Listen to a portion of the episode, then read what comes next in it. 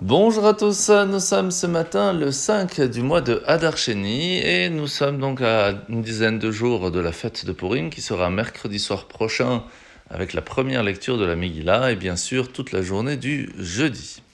Alors nous sommes aujourd'hui dans le Tanya au chapitre 35 toujours où l'Admorazaken nous a expliqué que lorsque au jour le jour nous nous rendons compte de la difficulté de ce que c'est de prendre de bonnes décisions, de réussir à se battre c'est une vraie bataille perpétuelle contre notre Yetzirah, notre mauvais penchant, et pourtant, il ne faut pas en être triste de ne pas avoir réussi totalement, parce que cela fait partie de notre vie, cela fait partie de nos épreuves, et Hachem aime nous voir nous battre et surtout gagner.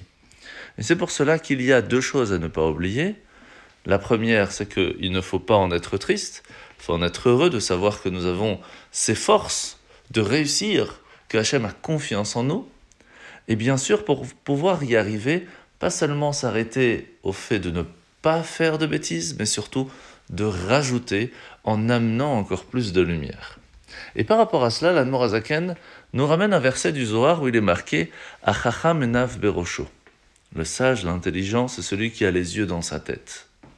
Qu'est-ce que ça veut dire? Vous connaissez cette expression où on dit Je te tiens à l'œil Ce qui veut dire que nos yeux sont pointés, observent et font attention à tel objet ou à telle personne. L'intelligent, le chacham, c'est celui qui va toujours avoir les yeux pointés vers son but. Quel est son but? Réussir à amener plus de lumière dans sa vie, réussir à mettre de la lumière dans l'obscurité.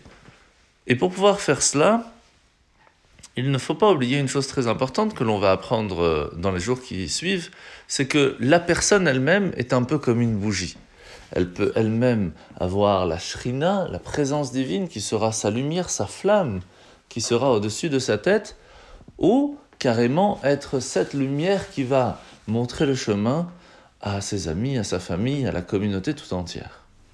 Et c'est pour cela qu'on a besoin pour ça d'avoir un cli, d'avoir un réceptacle à cette lumière. Il faut une mèche et bien sûr de l'huile. Cette huile, ce sont les bonnes actions. On peut très bien avoir cette présence divine qui se trouve à un certain moment de la journée, comme dans le petit Torah ou dans la prière quand on se trouve à la synagogue ou autre. Mais après, cette lumière, plus ou moins s'éteint ou en tout cas diminue. Parce qu'il n'y a pas d'huile qui va permettre de faire que cette lumière puisse rester allumée toute la journée. C'est en continuant de faire de bonnes actions que cette lumière pourra continuer de façon aussi perpétuelle. La mitzvah de ce matin, c'est la mitzvah négative numéro 251, comme on a appris hier. Le fait de savoir qu'il est très important de faire attention à ne pas faire du mal à quelqu'un d'autre. Ça peut être de façon physique, ça peut être de façon morale, même avec la parole, cela peut blesser. Donc de faire attention à cela. La paracha de la semaine, nous sommes donc paracha de Vaikra. Aujourd'hui, nous allons apprendre un détail important dans les sacrifices amenés au temple, c'est qu'il fallait toujours qu'il y ait du sel. Pourquoi?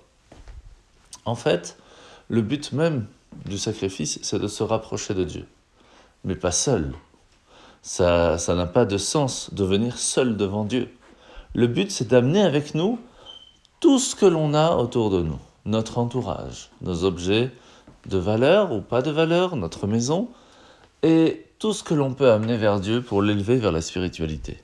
C'est pour cela qu'au temps du temple, il y avait la personne elle-même, c'est la partie humaine, il y avait l'animal qui était offert en sacrifice.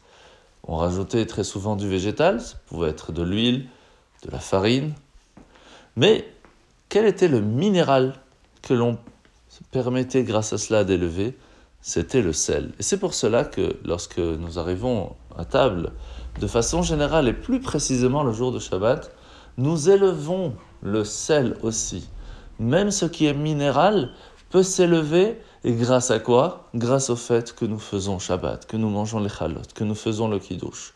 Nous rappeler que la table où l'on mange est un misbéach, est un petit temple portatif où Hachem attend de nous les bénédictions et les petits mots de Torah. C'est ainsi que nous arrivons alors à faire cette transformation, à ce que même notre maison peut devenir un petit Beth Et en voyant cela, Hachem très rapidement nous donnera le troisième temple avec Mashiach. Bonne journée à tous et à demain.